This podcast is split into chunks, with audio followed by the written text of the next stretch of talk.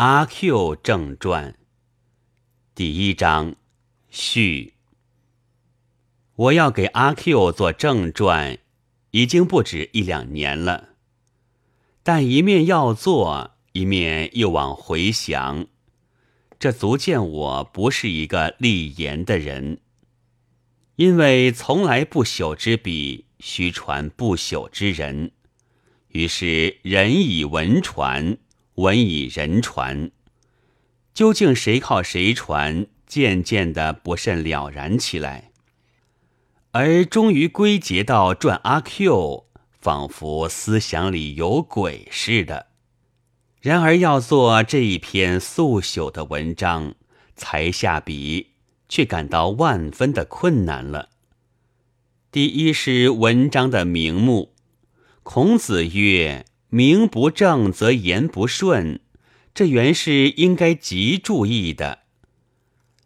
传的名目很繁多，列传、自传、内传、外传、别传、家传、小传，而可惜都不合。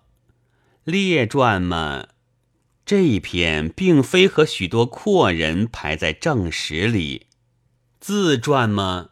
我又并非就是阿 Q，说是外传，内传在哪里呢？倘用内传，阿 Q 又绝不是神仙。别传呢？阿 Q 实在未曾有大总统上谕宣赴国史馆立本传。虽说英国正史上并无博图列传。而文豪狄更斯也做过《博图别传》这一部书，但文豪则可，在我辈却不可的。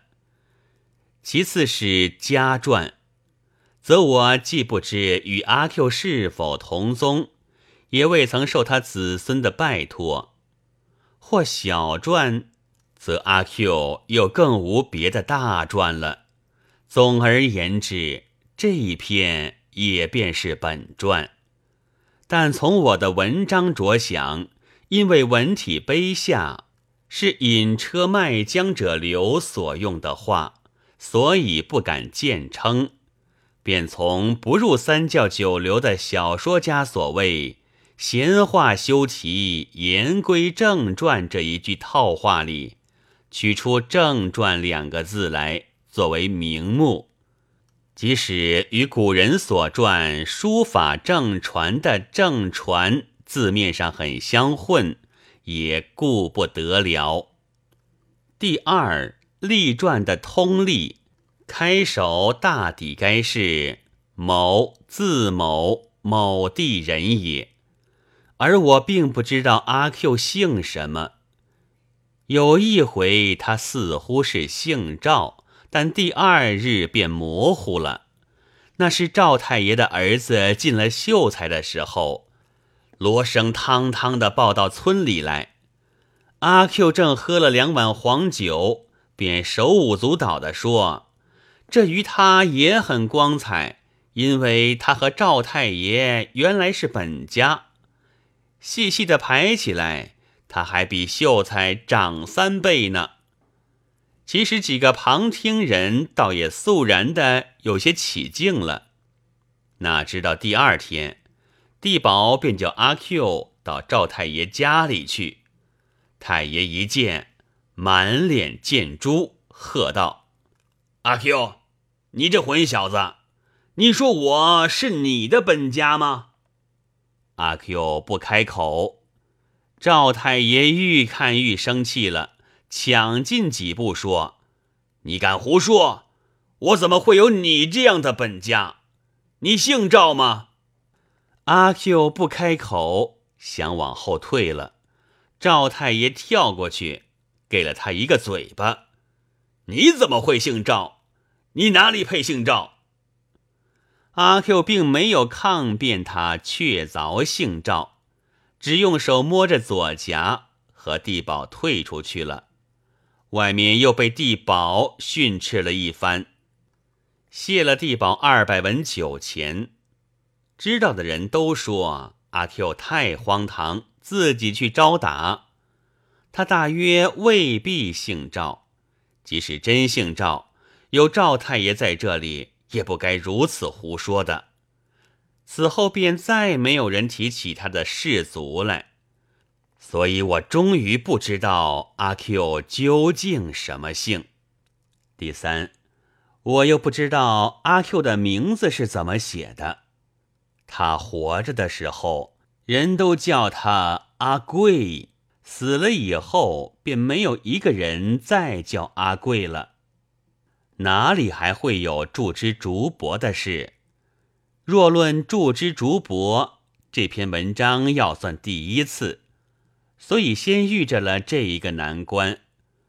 我曾经仔细想，阿贵，阿贵还是阿贵呢？唐时他号叫月亭，或者在八月间做过生日，那一定是阿贵了。然而他既没有号，也许有号，只是没有人知道他，又未尝散过生日征文的帖子，写作阿贵是武断的。又倘若他有一位老兄或令弟叫阿富，那一定是阿贵了。而他又只是一个人，写作阿贵也没有佐证的，其余阴贵的偏僻字样更加凑不上了。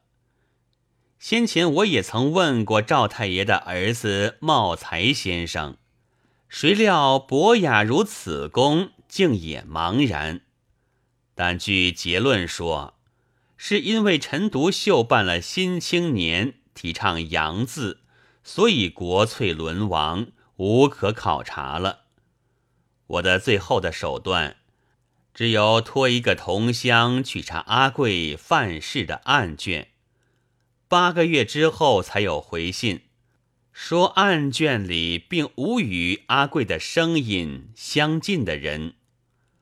我虽不知道是真没有还是没有查，然而也再没有别的方法了。生怕注音字母还未通行，只好用了“洋”字，照英国流行的拼法写它为阿贵，略作阿 Q。这近于盲从新青年，自己也很抱歉。但茂才公尚且不知，我还有什么好办法呢？第四是阿 Q 的籍贯了。倘他姓赵，则据现在号称郡望的老吏，可以照郡名百家姓上的注解，说是陇西天水人也。但可惜这姓是不甚可靠的，因此籍贯也就有些决不定。他虽然多住魏庄，然而也常常宿在别处，不能说是魏庄人。即使说是魏庄人也，也仍然有乖识法的。我所聊以自慰的，是还有一个“阿”字非常正确，绝无附会假借的缺点，颇可以就正于通人。至于其余，却都非浅学所能穿凿，只希望有历史癖与考据癖的。胡适之先生的门人们，将来或者能够寻出许多新端绪来，但是我这《阿 Q 正传》到那时，却又怕早经消灭了。